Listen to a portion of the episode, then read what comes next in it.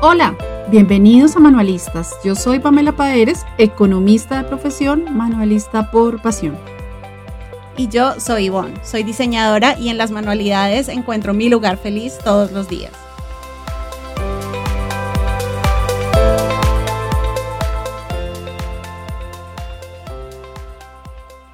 Hola manualistas, hola Ivonchi, ¿cómo Hola, estás? Pam. ¿Cómo va todo? ¿Cómo va tu semana? Cuéntame qué manualidades hiciste esta semana.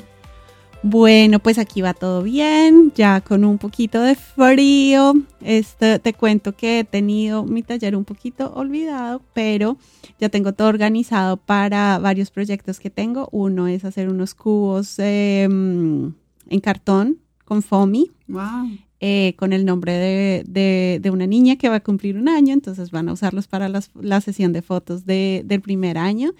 Eh, y también recibí mis moldes pamelensi para hacer mi guante de pesebre, que estoy, estoy, mejor dicho, loca por empezar. ¿Cuándo lo vas a hacer? ¿Este fin de semana? Eh, sí, sí. ¿Y tú? Ay, qué chévere. ¿En qué, ¿En qué has andado? Cuéntame. Bueno, aquí también está haciendo un poquito de frío en Colombia, ha estado lloviendo hartísimo.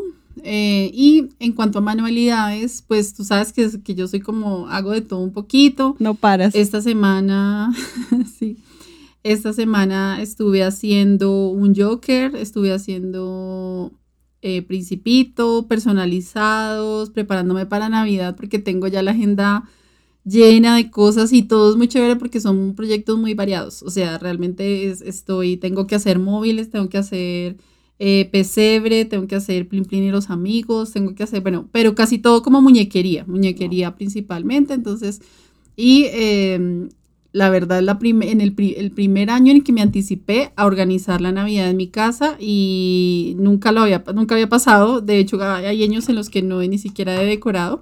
Pero este año ayer aproveché que saqué un tiempito, hice mi árbol mexicano, entonces bueno, eh, digamos que me encanta porque me, me gusta cuando siento ese impulso, como que lo tengo que hacer. Entonces esta semana ha sido muy de creatividad. Sí, yo también hace, en los últimos años he sido poco, poco de decoración navideña. Me encanta la Navidad, me encanta la época de Navidad. eh, bueno, cocinar, celebrar, todas esas cosas, pero la decoración la había tenido un poco olvidada y, y creo que este año no tengo árbol y no voy a comprar por ahora, pero tengo algunas decoraciones eh, pequeñas que eh, creo que lo vamos a hacer y en la casa del campo queremos también decorar un árbol que tenemos a la entrada. Vamos a ver. Sí, y es que es muy chistoso porque pasa, creo que pasa, muchas manualistas nos pasa que casa de herrero asadón de palo, ¿no? Entonces a mí me dicen, no, yo me imagino que tu casa debe ser súper decorada. Y yo, o sea, realmente no. Solo de el hecho, hasta taller. ahora estoy como- sí, el eh, obviamente el taller tiene mucho, pero nada, en esta Navidad sí pero me toca, me tocó hacerlo con anticipación porque como las manualistas ahorita se nos pone full el trabajo a final de año, si no lo hago ya, cuando ya empiece, no voy a poder hacerlo en diciembre. Entonces me tocó anticiparme. Entonces, bueno, súper contenta porque va a ser, no es, no es eh, una Navidad tradicional, sino una Navidad inspirada en México que, que extraño mucho ir a visitarlo. Entonces, bueno, Genial. ese es el, ese es el cuento. Pero bueno, seguiremos viendo a ver qué más manualidades podemos hacer para la casa. Eh, mm, bueno, pues, ¿qué tenemos para hoy? Estamos Bueno, estrenando muchas, episodio. muchas cosas para hoy. Eh, ya les vamos a contar de qué se trata el episodio, pero antes, ¿qué te parece, Pam, si compartimos un poco de los mensajes que hemos recibido en nuestro canal de YouTube en, los- en cada uno de los episodios? Sí, sí, me parece buenísimo. Eh, si quieres, hablemos de los cuatro últimos episodios que no, eh, no hemos eh, leído comentarios. Y obviamente, pues, eh, principalmente, y como siempre, agradecerles por su participación. Si quieres, cuéntanos qué comentarios tuvimos en el episodio 7 de Cele- Ah, no, mentira. Yo quiero leer esos comentarios porque ese episodio fue dedicado a tus bellas manualidades Gracias. eh, en estas. Perdón, que es que la verdad yo soy muy ciega, entonces me voy a poner mis gafas. En el episodio 7, Miss Diana Blanco nos dice, hermoso, me encantó, saquen dos veces a la semana, jiji, me siento súper acompañada cuando las escucho mientras trabajo mis proyectos. Genial. Ese es el objetivo. porque estamos cumpliendo el objetivo. Eh, Paola, Paola Alejandra Cárdenas, ella es de Reciclar, que también participó en uno de nuestros episodios, dice, gracias infinitas por tan lindo espacio, estoy súper feliz. Ay, qué linda, Pau, muchas gracias. Gracias, ya es una amiga de la casa. Sí. Bueno, ahora... lista oficial. Ahora yo les voy a contar qué mensajes recibimos en el episodio Un Camino de Colores, donde Pamela nos contó todo sobre su taller. Eh, Viviana Maldonado nos dice, mil gracias por el tiempo y dedicación. Qué buena noticia. Me encantaría aprender nuevas técnicas. Amo el paño Lenzi, es un material precioso. Quedaré atenta. Me gusta empoderar a las mujeres y enseñarles que son capaces de ser felices cosiendo. Me encanta trabajar con mujeres dedicadas a las manualidades. Wow. Eh, tú me contabas que ella tiene un espacio en el que trabaja con, con mujeres, ¿no? Sí, pues yo he visto que ella tiene un espacio de enseñanza y vende materiales. Entonces, pues súper chévere. Si ya lo dices porque principalmente tiene ese espacio, pero también creo que le enseña a niños y todo. Entonces, tiene un espacio bonito. Muchas gracias, Viviana, por ver nuestros episodios porque sé que está siempre como súper atenta a opinar y eso. Gracias. Qué lindo, gracias. Gloria Sánchez nos dice, muchas gracias a las dos por todas esas historias tan buenas y algunas tristes de lo que les ha pasado, pero así es la vida. De verdad que se aprende con todo lo que cuentan. Un abrazo. Oh, gracias. Gracias, Gloria. Barbarita Aguilera, que es otra amiga de la casa que ya participó en uno de nuestros episodios, dice, gracias Ivonne y Pamela, excelente, excelente historia y por compartir sus experiencias de gran aprendizaje para las que estamos empezando a recorrer este maravilloso camino. Yo estoy, yo estoy en la etapa de yo puedo todo, pero como cuenta Pamela, a veces me estrello con unas cosas que, Dios mío, un fuerte abrazo y muchos éxitos. Gracias, Barbarita. Ánimo. Sí, es parte de la vida de las manualistas. Eh, bueno, muchas gracias. Leamos los, los comentarios del episodio 9, donde Lorena Piñeres nos dice, necesito ir a esa convención de manualistas, por favor. Ah, debe ser que se refiere a la convención que mencionó la INGE, que quiere hacer una convención de manualistas. Algún día. Bueno, ah, sí, esperemos que se haga realidad. Bueno, Viviana Maldonado, que nuevamente participa, nos dice, muy buena la idea de tener invitadas, hace, que el hace el programa muy atractivo. El consejo al final me llenó mucho. Muchas gracias por este episodio, ya quiero ver el otro. Tan bella. ya está disponible el, siguiente y ya lo debe haber, eh, ya lo debe haber visto. Y sí, seguramente. Viene este nuevo. Bueno, y en nuestro último episodio. Em, espérame que me faltó. Espérame que me faltó el último. Dice Miss Diana Blanco nos dice, bellas, me encantó, súper realista. Wow. bueno, Miss Diana Blanco está muy activa, qué chévere, qué chévere. Em, Gracias. Bueno, aquí tenemos un, en el siguiente episodio, en nuestro episodio número 10, que en el que hablamos de pasar a regalar a vender, tenemos un comentario infiltrado de Taller Pamelensi. ¿Quién será? que nos dice, la verdad me encantó este episodio. Creo que está entre mis favoritos. sí, la verdad sí. Yo hasta ahora, teniendo apenas 10, lo considero mi favorito. Me súper, súper encantó. Y sí, a mí también Miss Diana Blanco nos dice, bellas, me encantó. Eh, es lo mejor poner el video e ir trabajando. Súper relajante. Qué bien. Ay, qué genial. Qué genial, porque además yo creo que precisamente como hablamos de cosas que nos pasan y que son realidad y, pues como sin tapujos, ¿sí? No solo la parte romántica y bonita, sino también las situaciones difíciles, entonces eh, eso hace que, como que todas nos sintamos como que eh, identificadas. Súper chévere. Y próximamente les vamos a tener un poco más de esas historias que también consideramos súper importante como dejar salir, como desahogarnos y hace bien, hace bien em, compartirlo y dejarlo ir. Pero bueno, ese no es el tema de este episodio, entonces Pam, cuéntanos cuál es el tema de hoy. Bueno, pues estuvimos analizando precisamente cómo hemos venido contando nuestras experiencias, cómo fue que nosotros empezamos en este camino de, del emprendimiento, de ver las manualidades como una forma de vivir, de generar ingresos y todo. Eh, nos pusimos a pensar precisamente, bueno, ambas hemos tenido experiencias eh, en las técnicas en las que hemos estado, empíricas, como autodidactas un poco, pero también analizando lo favorables también que son a veces las guías y aprender como mejor las técnicas, porque eso nos corta un poco el camino. Creo que en varios de los episodios hemos identificado que eh, muchas veces el hecho de ser tan autodidactas ha hecho que nuestro camino sea un poco más lento.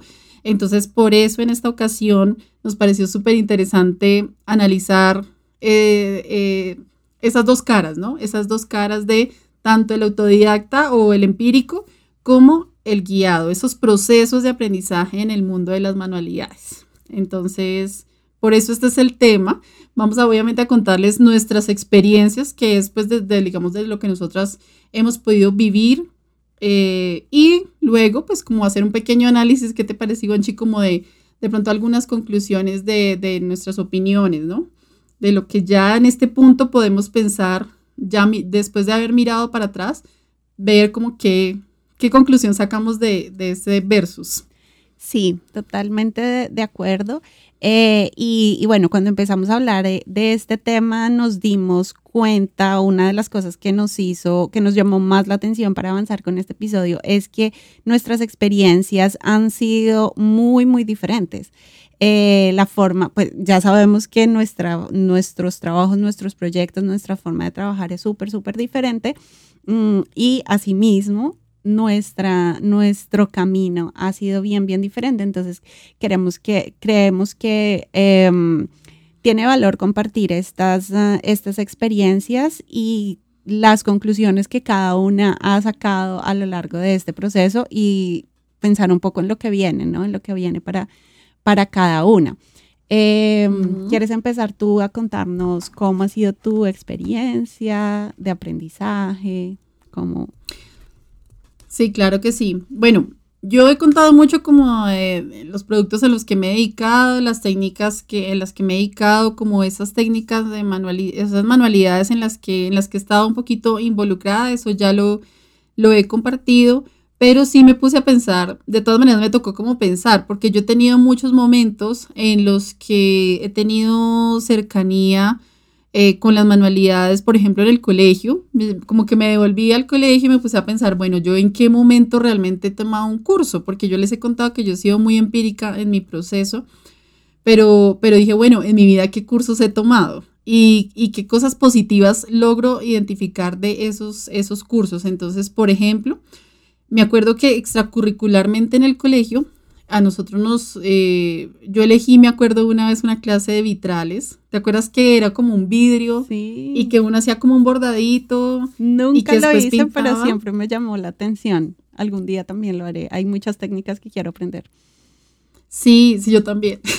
yo también quiero aprender varias técnicas, pero esa me acuerdo que me parecía muy, muy chévere. O sea, esa me gustó muchísimo porque no sé por qué en mi colegio no tenía, digamos, esa línea artística.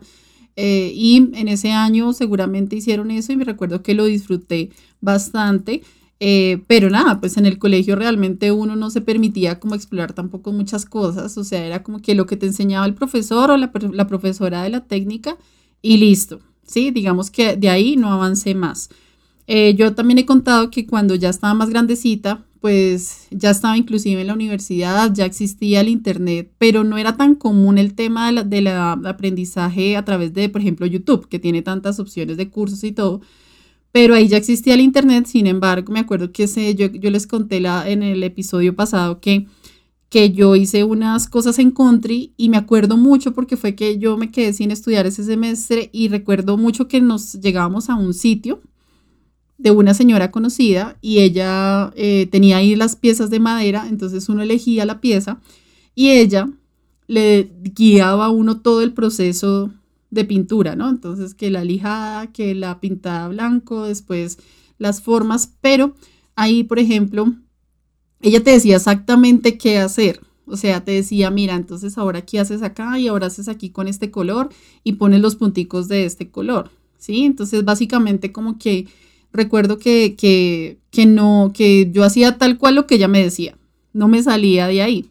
Y les conté también que después yo hice unos regalos a mi familia y ahí ya sí me fui como de creativa a hacerlo yo misma.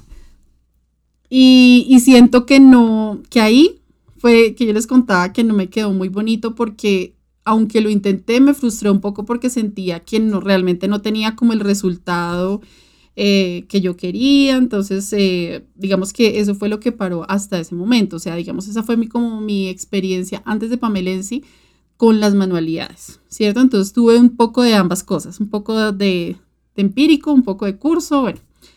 Cuando ya llegué a Pamelensi, yo les contaba que ya, bueno, ahí ya existía Pinterest, ahí ya tenía pues obviamente toda la información en YouTube y cosas, sin embargo, Pamelensi empezó con un ramo de novia. ¿Sí? Y fue a través de una foto que encontré por internet. Entonces, digamos que ahí puedo decir que fue un poco empírico, pero sí inspirado en, en el internet, ¿cierto? Ahí pues ya fue una amiga la que me guió, la que me dijo, mira, corta estas hojas así, corta estas así. Entonces volvemos al mismo tema, ¿no? Como que uno se deja guiar inicialmente.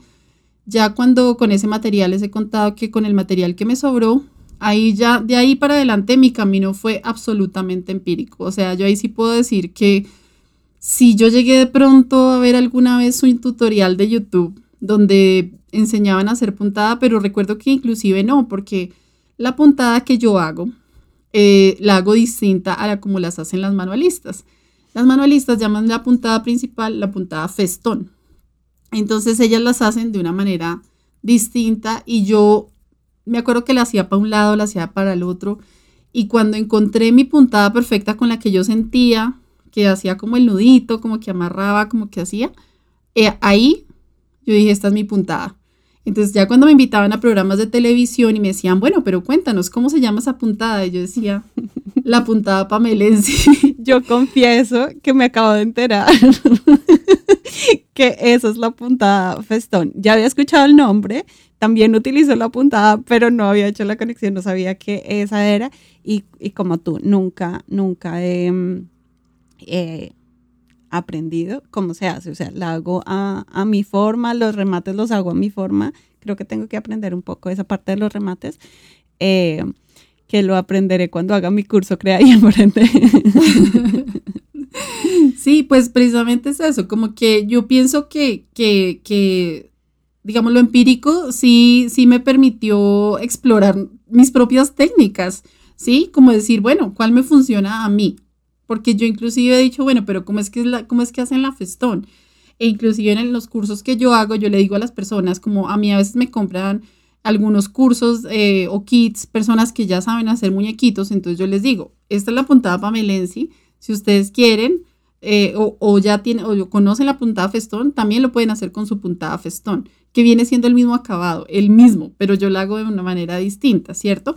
Lo que sucede es que obviamente sí me tomó bastante tiempo llegar a ese resultado. O sea, sí fue como error, prueba, error, prueba, error, prueba, error. Y así fue de ahí para adelante todo mi, mi proceso realmente ha sido como empírico lo que hablábamos la vez pasada precisamente, yo te decía cuando hablamos del capítulo de lo que yo hacía en Taller Pamelense y de mis productos, es que el hecho de ser empírico me permitió no, no seguir una línea o un estilo de alguien más. O sea, no lo tomé como, no tomaba como referencias de nadie, eh, simplemente lo que a mí me parecía, como iba saliendo. Obviamente eso hizo que el proceso fuera más demoradito, que las cosas al comienzo seguramente no quedaran bonitas porque no veía cómo lo hacían los demás. Y eso, pues, ese fue, ese fue como mi, esa ha sido como mi experiencia. Ya después como profe, pues que tú sabes que ya hoy en día tengo, pues ya comparto ese conocimiento. Siempre que explico a mis alumnas, siempre les digo que esa es mi forma de trabajar. O sea, que yo no estoy diciendo o nunca estoy compartiendo una forma de trabajar de alguien más o que exista una correcta, porque tampoco me gusta decirlo, tampoco quiero que mis alumnas sientan que existe una forma correcta. Eh, sí te puedo decir que mis alumnas, han llegado muchas alumnas que les gusta mucho que les digan cómo hacer las cosas específicamente, o sea, mm, siempre mi, mi enseñanza va dirigida a que ellas tengan su propio estilo, Siempre, siempre, siempre lo enfoco para ese lado porque siento que esa fue, o sea, como que quiero compartir eso con el mundo, que es importantísimo tener un estilo propio, que es importante encontrar la técnica con la que más te sientas cómodo. Por ejemplo, em, como te digo, yo pinté, no, no me di cuenta que ahí no era mi talento, mi talento lo encontré ya y quiero que las personas pasen por ese mismo proceso y he identificado que hay dos tipos de personas. Las que quieren aprender lo básico y de ahí se quedan con lo básico como las puntadas, cómo hacer las cosas, la técnica y arrancan a hacer sus propias cosas. O las personas que definitivamente les gusta quedarse como que uno les diga siempre cómo hacer cada proyecto. Esos son también los dos estilos que he identificado ya como profe. Y esa ha sido mi experiencia realmente en cuanto, a las, en cuanto al aprendizaje. Bueno, súper, súper, em, súper bueno conocer eh, esa, esa parte. Seguramente muchas muchas de las personas que nos escuchan se identificarán y muchas pensarán como, eh, no, no funciona, no funciona para mí, mi, mi experiencia ha sido diferente y está súper bien, ¿no? Sí, sí, yo pienso que, que es, más como por la personalidad, no sé. Me parece que, que también depende. Si a nosotros nos, siempre nos ha gustado eh, que nos dirijan, está bien. Y como digo, he sentido que mi camino ha sido más largo precisamente por tener ese, ese gusto por hacer las cosas por mi propia cuenta. Porque también entonces, pues yo hacía un, yo hacía un proyecto y este proyecto no me gustaba como quedaba y sabía que, bueno, a la próxima le mejoro esto porque sé que no me quedó bonito este. Entonces sí es un camino mucho, de mucho más esfuerzo. O sea, es muy gratificante, pero es de mucho más esfuerzo. Eso es lo que quiero, lo que quiero decir. Em, pero bueno, cuéntanos tú qué experiencia, además porque tú tienes una experiencia universitaria también en temas de aprendizaje en el arte. Entonces, digamos que en tu caso es mucho más, más interesante, más, más cosas nos puedes contar. Cuéntanos.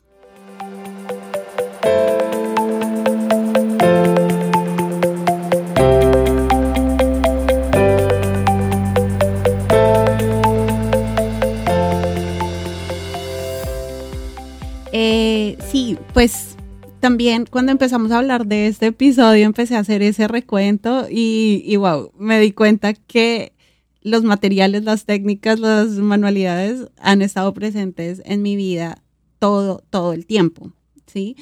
Eh, desde, desde muy chiquita, ya lo ya he contado un poco, pero como que no había, no había caído en cuenta que efectivamente siempre, siempre han estado presentes en mi vida. Mm, desde, desde muy chiquita, lo, lo primero que me acuerdo era mi mamá decir que yo dibujaba bien, ¿sí? No me acuerdo muy bien de los dibujos que, que hacía, pero creo que era más no, no calcar directamente, pero reproducir, o sea, como ver una imagen y, dibujarla como tal cual. Em, con lápiz, no me acuerdo mucho de ponerle mucho color, eso es como la, imagen que tengo. Em, y de ahí fui probando con todo, como les decía en el colegio, me encantaba todo, todo, todo lo que era eh, manualidades, 2D, eh, 3D, eh, o sea, fuera dibujar, pintar, me encantaba hacer mapas, em, cuando hacíamos planchas con, con rapidógrafos y esas cosas me fascinaba, pero asimismo me gustaba untarme, me gustaba pintar, me gustaba hacer cosas con arcilla, trabajábamos con oasis, esa, esa espuma de las, de las flores para los arreglos de flores, lo utilizábamos para hacer para hacer modelos 3D de diferentes, eh, de diferentes cosas, de, no sé, algún, no, no como tal casas, pero algunas, algunas cosas hacíamos, hacíamos pirámides con palillos, eh, hicimos eh, en el colegio también, ya en bachillerato, hicimos un, una versión pequeña de, de los cimientos de una casa, entonces tocaba hacer la estructura metálica y después ponerle el cemento y ponerle los ladrillitos y esas cosas me, me encantaban, me, me gustaban muchísimo. Muchas veces necesitaba ayuda, muchas veces eh, mi mamá y a veces el esposo de mi mamá también me ayudaban con, no sé, cuando tocaba hacer... Eh, huecos con, un taladro, cosas así, obviamente no. Pero esas eran guiadas, o sea, eran como profes que te enseñaban esas técnicas. ¿o era, sí, pues muchas veces era hacerlo tal cual, ¿sí? Entonces, digamos que ahí me funcionaba bien porque funcionó bien cumpliendo reglas, sí, haciendo las cosas tal cual me funcionaba. Pero en muchos otros proyectos era, eh, no sé, la carta del Día de la Madre, eh, nos daban una idea y ya nos dejaban, nos dejaban volar la imaginación. Entonces ahí también a veces me costaba más dejar como inventarme algo de, raíz pero, mm, pero lo lograba, o sea, allá llegaba, ¿sí? Como me, me, me causaba un poco de, de, ansiedad, era mucho más fácil eh, seguir los pasos y, y, cumplir con, como con la tarea. Mm, que, al, que lo considero positivo porque aprendí a trabajar con materiales, ¿sí? Que hoy en día puedo, o sea, como ya tengo esa, esa experiencia de haber trabajado con espumas, con cemento, con maderas, puedo, eh, ya conozco como el comportamiento de esos materiales y lo puedo adaptar a mis trabajos, a los trabajos que hago actualmente para, para los matrimonios o en general para mis clientes, ¿sí? Entonces, eh, en, mi, en mi caso personal, siento que, que funcionó bien siguiendo esas indicaciones, ¿sí? Y muchas veces siento que, perdón, necesito tener esas indicaciones para después poder, poder crear, ¿sí? Si empiezo sola, de cero, me, me, cuesta porque también me produce mucha ansiedad no saber como el papel en blanco o eh, la idea de cero me, me, me cuesta. Y fue, asimismo, fue en la universidad. También teníamos muchos proyectos en los que teníamos que utilizar un material específicamente. Digamos que podíamos hacer formas diferentes utilizando este material específico, entonces había como unos lineamientos, pero siempre estaba esa parte creativa. ¿Sí? Entonces, digamos que estando en la universidad no puedo decir que fue un aprendizaje guiado, ni puedo decir que es empírico, porque es una mezcla de las dos, que, eh, o sea, es genial. Fue, fue muy bueno, fue muy enriquecedor. Em, a veces era lo contrario. Teníamos que hacer un proyecto, digamos, un vehículo, un carro o un helicóptero, no sé, y teníamos que escoger cuál era el material que se adaptaba. Entonces ahí ya era un poco más, más empírico. Sí, algunos lo hacían en icopor, otros lo hacían en, en una espuma de poliuretano, en, en, diferentes materiales. Había, que, había quien lo hacía en madera. ¿sí? Entonces era súper eh, versátil, era súper libre en muchos casos. Eh, había, y, y, muchos trabajos eran en grupo. ¿sí? Entonces eso permitía que personas con ideas, como más, que le fluían más las ideas, aportaran esa parte y personas que eran, más, que eran mejores como yo en la parte ya de la producción, en la parte operativa, pudiéramos ejecutar los proyectos.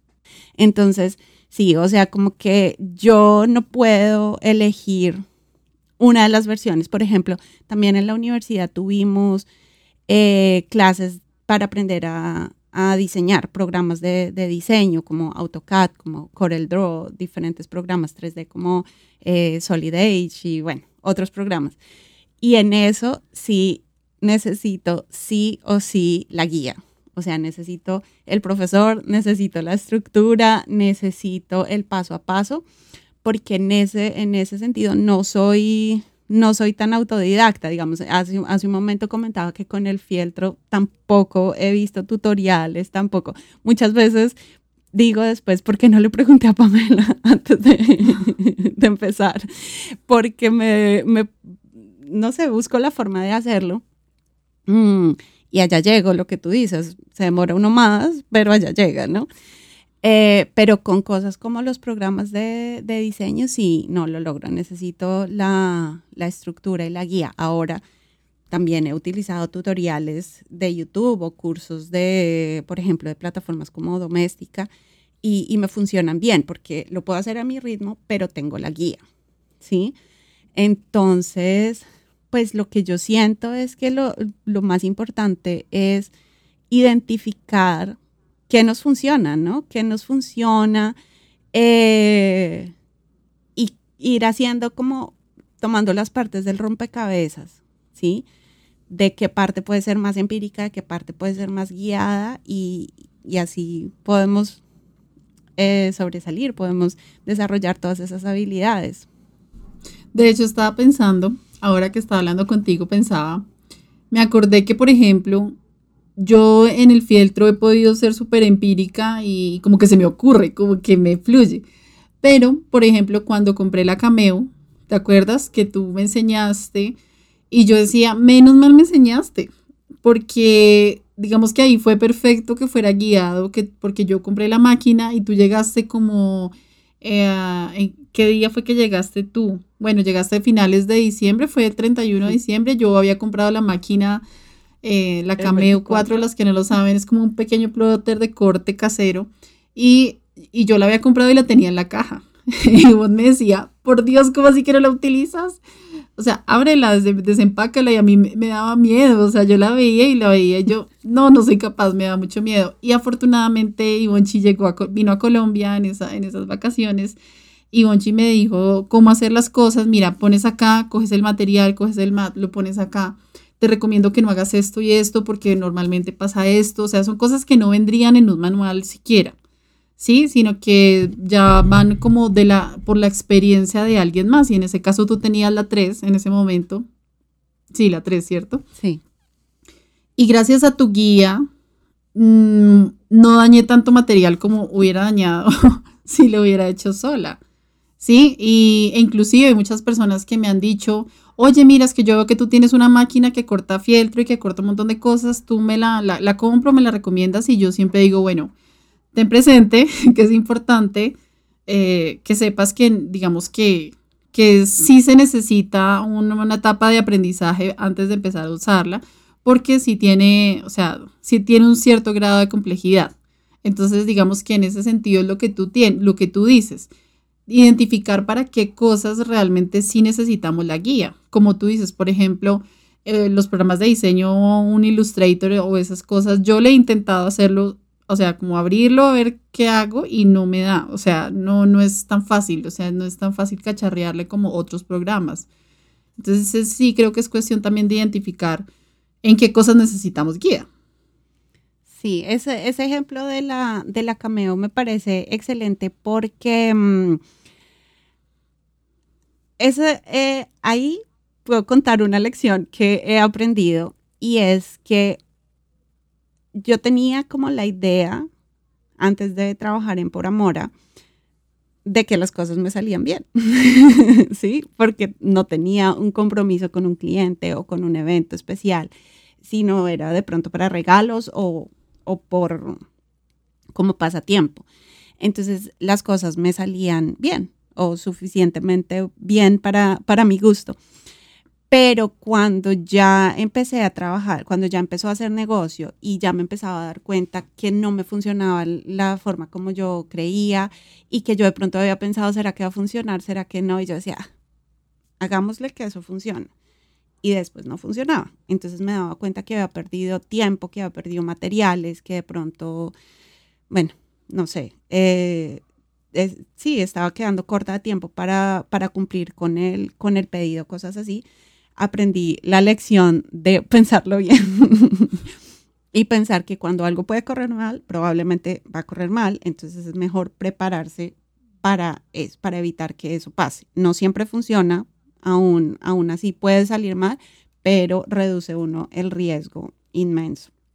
Entonces, cuando yo compré la Cameo, yo la compré porque yo fue el, que, el que la encontró y me dijo, uy, esta máquina podría ser muy buena para ti.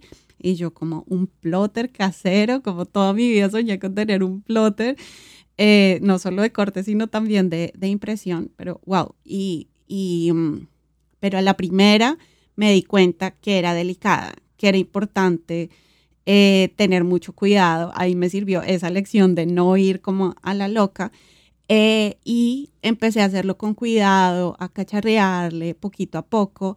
Eh, ya conocí un poco, es, es muy parecido a, mm, por ejemplo, al, Illustrator, entonces fue un poco más fácil, pero si no hubiera sabido un poco de Illustrator, no hubiera logrado eh, hacerlo autodidacta, porque ya había hecho un curso de Illustrator.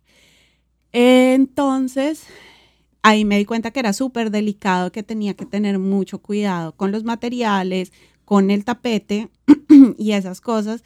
Y, y fue esa combinación de haber tenido esa guía de cómo funciona un programa y después ir poco a poco utilizando la máquina, probando, probando con un material, con otro y no ir a la loca para no desperdiciar material y no dañar la máquina porque igual es una inversión.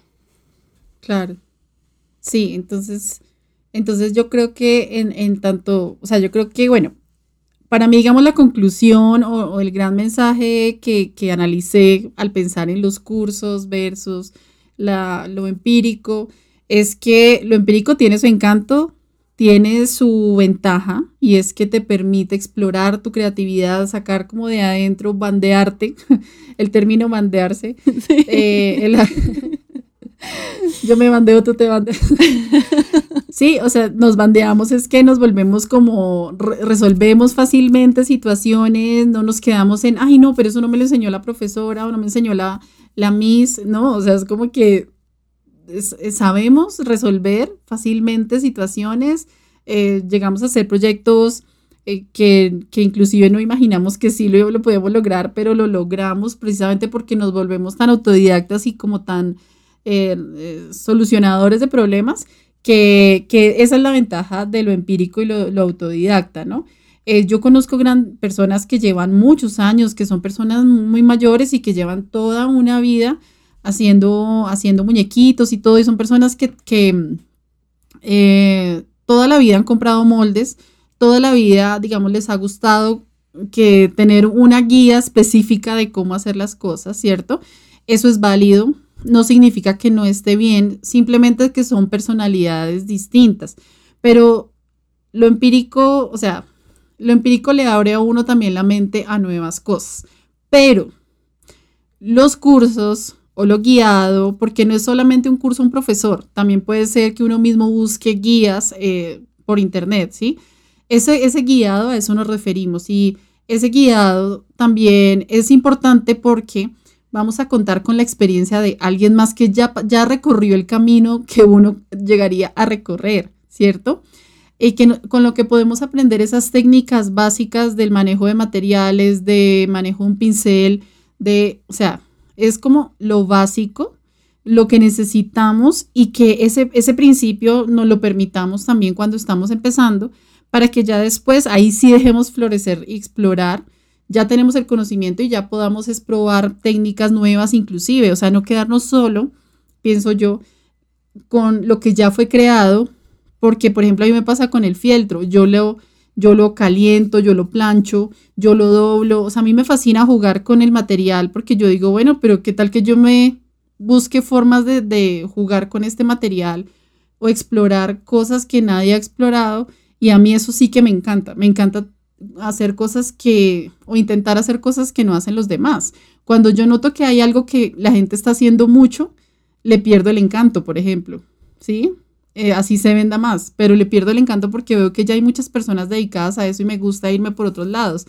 Entonces yo sí quiero como que dejar esa recomendación el día de hoy en este episodio, de dejarle como esa espinita a las personas de, bueno, si te gusta la guía, si te gusta comprar moldes, si te gustan los cursos, es válido, pero siempre pégate unas escapaditas por esos mundos desconocidos, porque seguro puedes encontrar productos o creaciones hermosísimas y qué mejor que tengan tu estilo propio. Por ejemplo, en el curso Crea y Emprende que yo doy, pues claro, es extenso, son 49 capítulos, o sea, es mucho contenido, pero siempre me gusta enfocarlo y las personas tal vez pensaron que yo iba a enseñar cómo hacer mis, los muñecos que yo hago.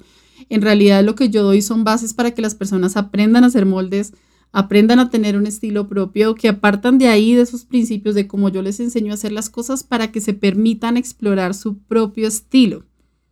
¿Sí? Por eso me parece importante, date cuenta, es un curso, pero es un curso que si que quieres enseñar a las personas a buscar y explorar. Entonces, eso me parece súper valioso. No sé si tú estás de acuerdo con que sí es importante combinar ambas cosas. Creo que me dijiste que sí, que no podías elegir una, una o la otra. Sí, total, total. Em, o sea, en mi opinión, creo que se conjugan perfectamente. O sea, son como yendo de la mano, eh, nos, nos garantizan que, que podamos llegar a un buen resultado.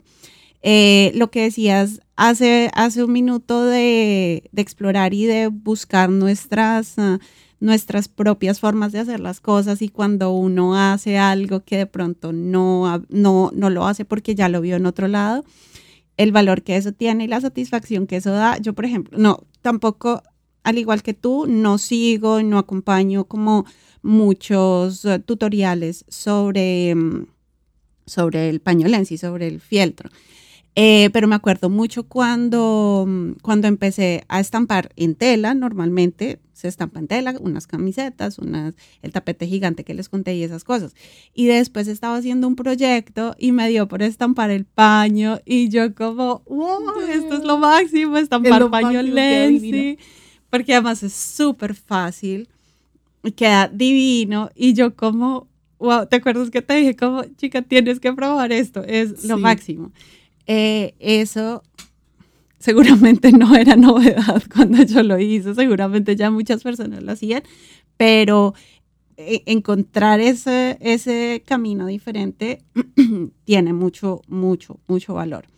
Eh, pero también lo que tú dices, uno puede perder mucho tiempo em, por una cosa que también estaba pensando ahorita que estabas hablando, es que muchas veces nos demoramos en llegar a eso porque nos cuesta buscar ayuda, pedir ayuda, hacer preguntas o buscar esa ayuda por fuera. Así, así buscar esa ayuda significa poner en Google cómo hacer tal cosa, ¿sí?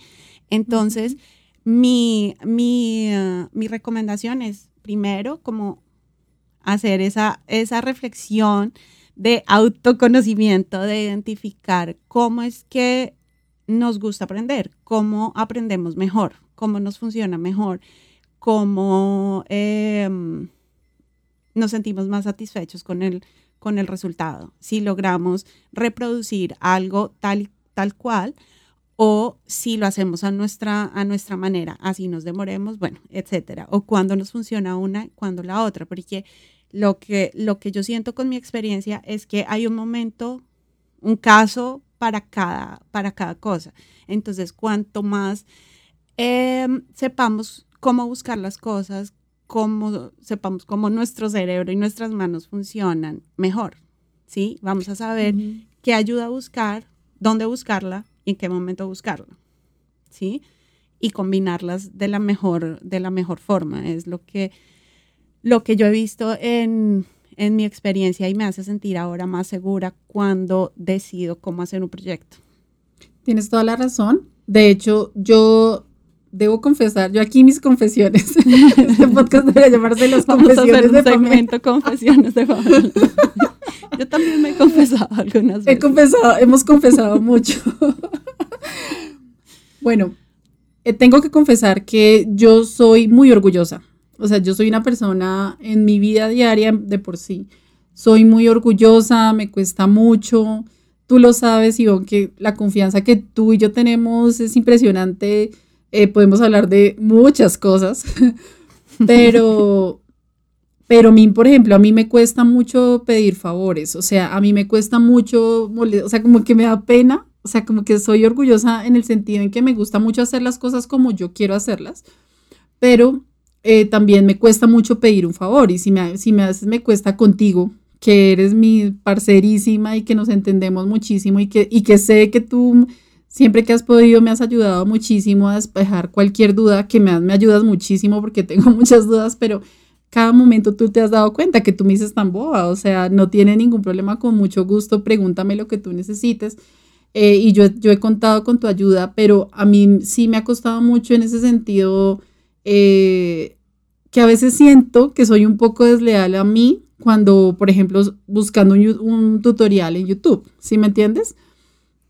Entonces es, lo que tú dices, también es como eh, entender que no está mal buscar ayuda, también es entender que no está mal buscar tutoriales, buscar cursos, aprender, eso tampoco está mal. Entonces yo siento que si yo busco, por ejemplo, un video tutorial, de pronto estoy perdiendo esa esencia pamelense, ¿cierto? Eh, a veces, por ejemplo, cuando a mí me piden un muñequito, yo digo como que, como que no se me ocurre cómo lo voy a hacer, o sea, ¿Cómo lo voy a hacer? Porque como cada pedido para mí es un reto nuevo, entonces es como, ¿cómo lo hago? Y a veces, a mí me gusta mucho fijarme en la figura oficial, o sea, la figura original, pero a veces me gusta echar un ojo y buscar en Pinterest quién ha hecho esa persona, o sea, como que si ya alguien ha tenido alguna idea, y no porque yo copie diseños, porque jamás copio los diseños, pero a veces sí le pueden dar una, una luz de cómo alguien ya, ya, ya pasó por ese proceso y ya vio cómo abordar, digamos, un muñequito, cómo abordar un personaje. Y eso le guía a uno. O sea, sí es una guía eh, que uno dice, ajá, puede ser por ese lado, pero la voy a hacer a mi estilo, ya sé cómo se hace, ya, ya me di una idea y con eso ya me di una idea. Entonces es también como, no, no sean Pamela, o sea, porque eso, eso vez lo mete uno en muchos problemas, o sea, o en, o en más demoras o en más, hay que también pues dejarse ayudar y, y no es copiar el estilo de alguien más, sino también saber cuándo uno realmente necesita un acompañamiento o una guía. Eso es lo que quería decir. ¿Sabes qué me funciona a mí? Que me ha funcionado a mí, que me encanta cuando me pides ayuda. me gusta mucho poder aportar. Eh, y por un lado, me gusta porque sé que tú vas a tomar lo que, mm, lo que te sirve, ¿sí? O sea, vas a, no vas a hacer literalmente lo que yo te digo o lo que yo pienso, sino vas a tomar lo que, lo que te funciona, lo que te sirve y me gusta mucho, me hace sentir muy bien. Entonces, cuando yo pienso como, ay, ¿qué, ¿qué, hago con esto? ¿Cómo resuelvo esto? Y yo, no, le voy a preguntar a Pamela porque me va a ayudar, obviamente. Y se va a sentir bien de que le pida ayuda.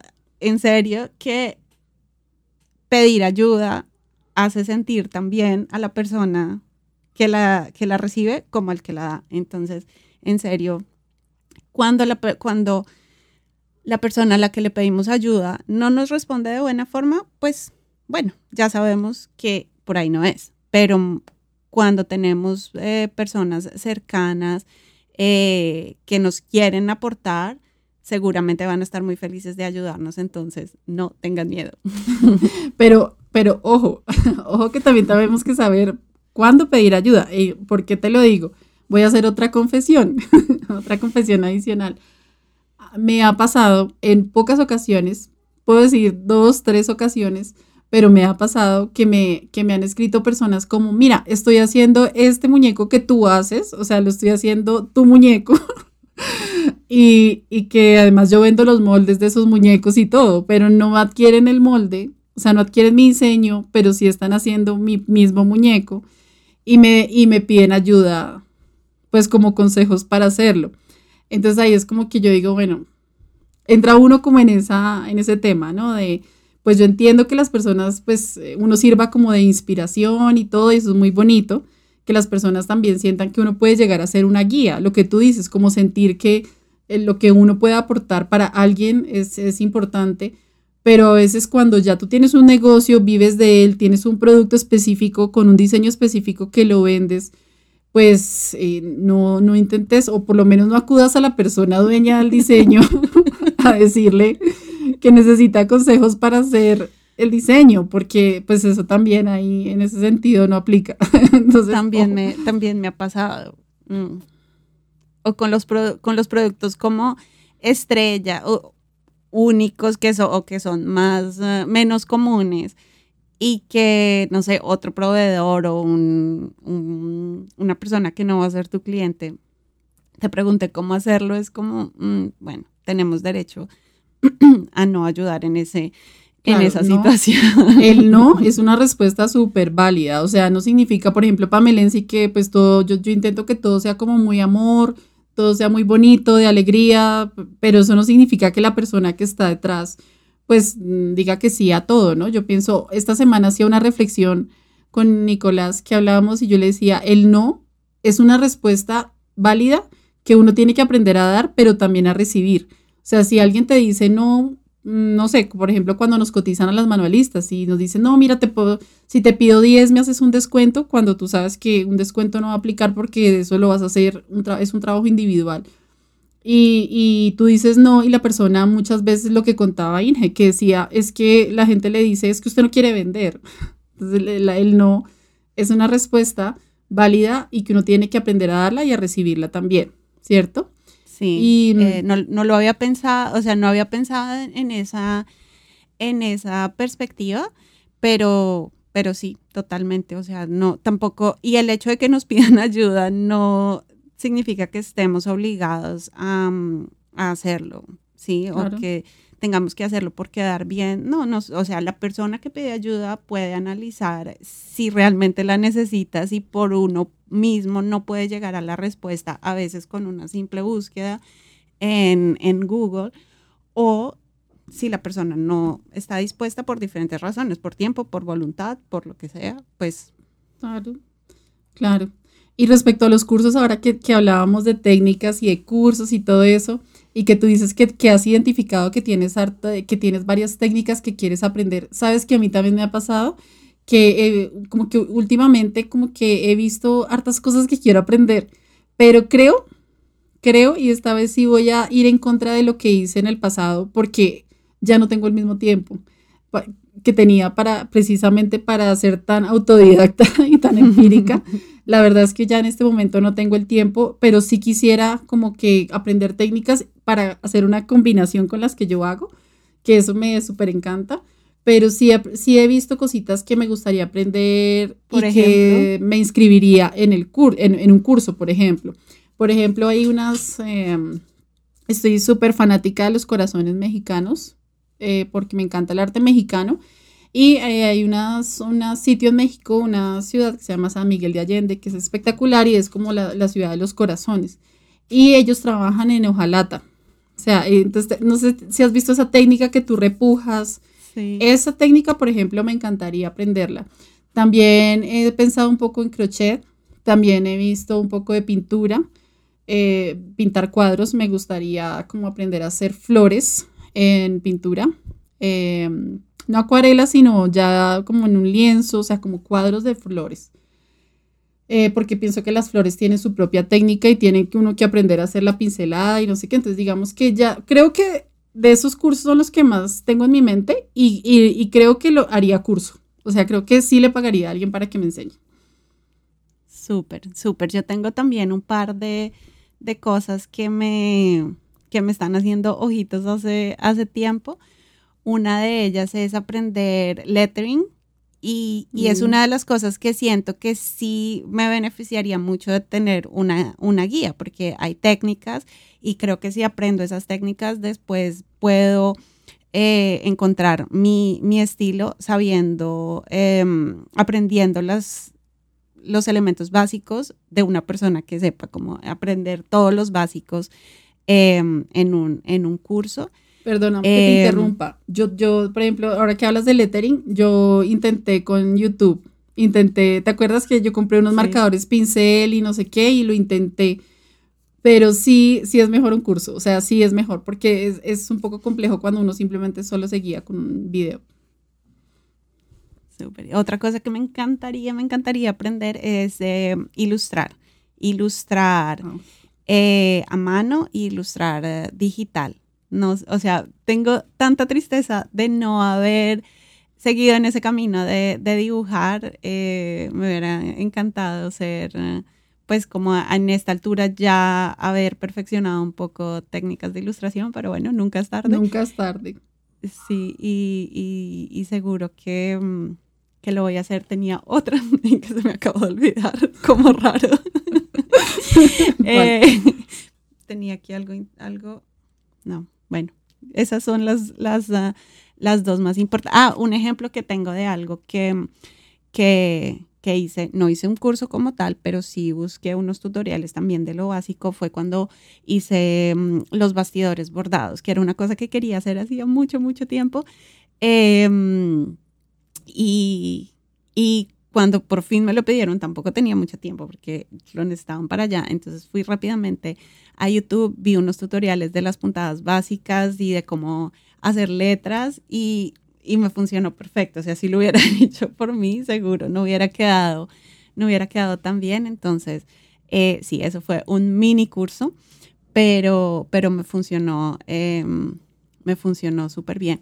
La técnica de la que estaba, la, la, que había pensado fue una que nos respondieron en algo que nos comentaron en el Instagram, que alguien, alguien habló de las primeras manualidades que había hecho. Pues yo me acuerdo que, que nos, que nos compartieron que em, eh, eh, cuadros de plastilina, de las bolitas de plastilina, que llamaba eso en el colegio. Eh, nos dijeron también de, de bisutería, también nos dijeron de mm, crochet. Eh, ¿Qué más sería? Se me escapa en este momento y no tengo cómo confirmar. bueno.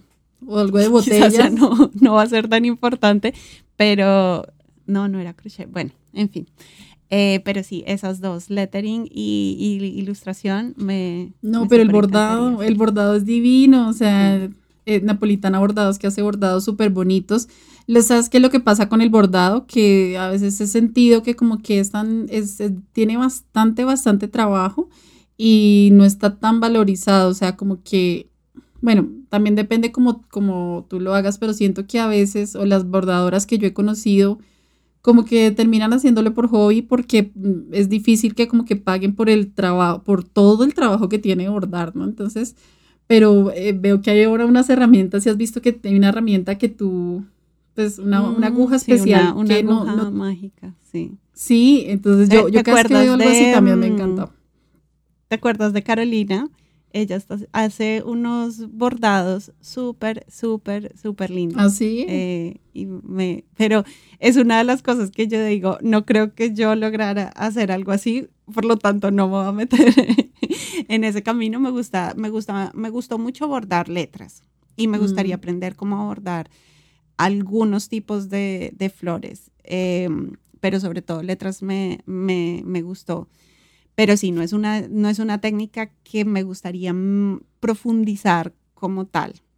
Pero la ilustración sí me... Claro. Hasta que no lo haga no voy a quedar tranquila. Tienes que hacerlo. Sabes que estaba pensando que, que, queríamos, pues que quería también dejar claro, pues como el mensaje en este episodio, es que no importa que tus primeras manualidades, y ya lo hemos dicho, que no te queden tan bonitas, porque obviamente uno tiene que ir explorando técnicas, técnicas, técnicas, o sea, como que la idea es que tú vayas encontrando, buscando y donde, donde te encuentres y donde seas feliz, ahí es. O sea, donde tú seas feliz haciéndolo, ahí es. Pero no es porque voy a intentarlo y si me queda bonito, ese es mi talento, no. Simplemente porque obviamente la práctica hace el maestro, ¿no? Entonces también no se trata de que porque tus primeros proyectos no te quedaron bonitos, entonces no, sino que si tú te sientes feliz haciéndolo, quédate ahí y mejóralo. Mejóralo con guía o autodidacta, como, como, te, como tú prefieras, como te sientas más cómoda, pero no lo dejes ahí y seguro que ahí vas a poder explorar muchas cosas y te van a salir cosas hermosas, pero creo que el principio básico, lo más importante es que cuando la pruebes, tengas las, las antenitas ahí pues súper pendiente, las señales de que si eso te hace feliz y te relaja, si te sientes contenta, si este, mejor dicho, si, si, si te olvidas de todo, esa es tu técnica. Así que.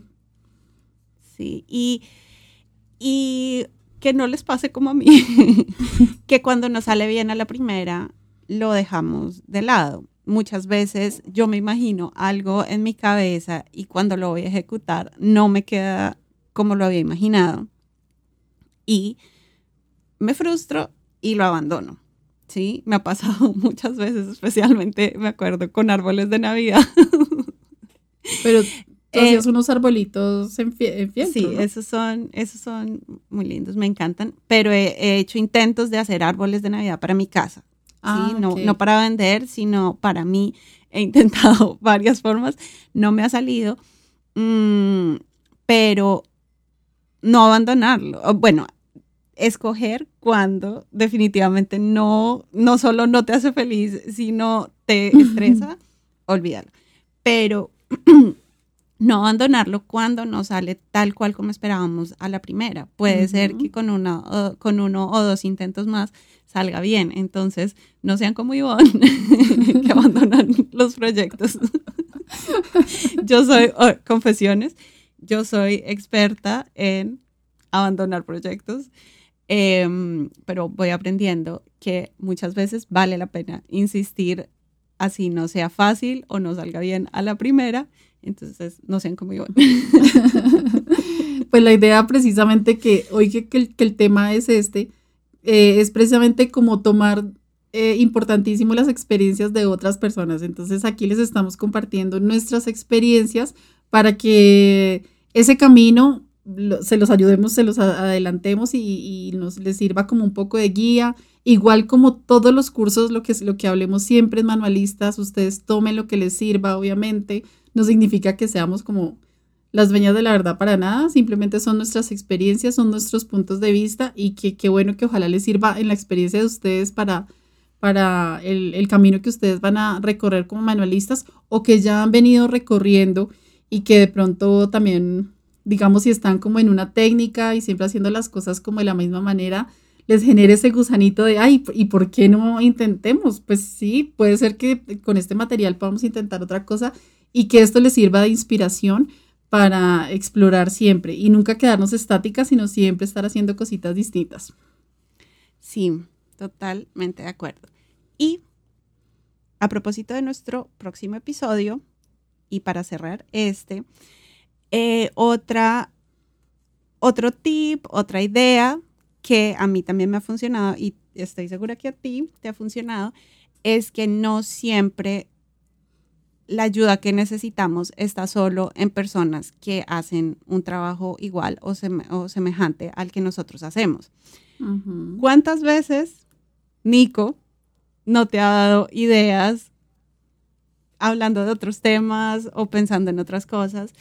Em, no te ha dado ideas que realmente resuelven mejor una situación que lo que yo, otros manualistas o tú misma habrías eh, logrado. Porque no están encasillados, porque tienen, o sea, porque lo pueden ver desde afuera, desde otra perspectiva y te pueden dar de pronto una luz cuando tú de pronto tienes un colapso creativo o cuando estás bloqueado y alguien más te puede, sí, no necesariamente alguien que sepa exactamente cómo hacer las cosas, pero sí te puede dar una visión y hasta te puede de pronto decir calma y darte, darte alternativas. Entonces, sí, yo creo que es cuestión de abrir las, las orejitas, despejarla, o sea, abrir la mente también abrir la mente. Ese es como el mensaje de hoy. Tenemos, tenemos la suerte de tener unos esposos súper creativos en sus, en sus áreas em, que nos ayudan mucho, pero sí, buscar, buscar diferentes salidas, diferente ayuda, identificar cómo nos gusta aprender, cómo nos funciona, qué nos, que nos realmente nos ayuda a avanzar. Eh, perder el miedo a pedir esa ayuda. Bueno, hablamos de muchísimas, muchísimas cosas en este episodio que esperamos que les aporten. no sé si quieres decir algo más antes de, terminar.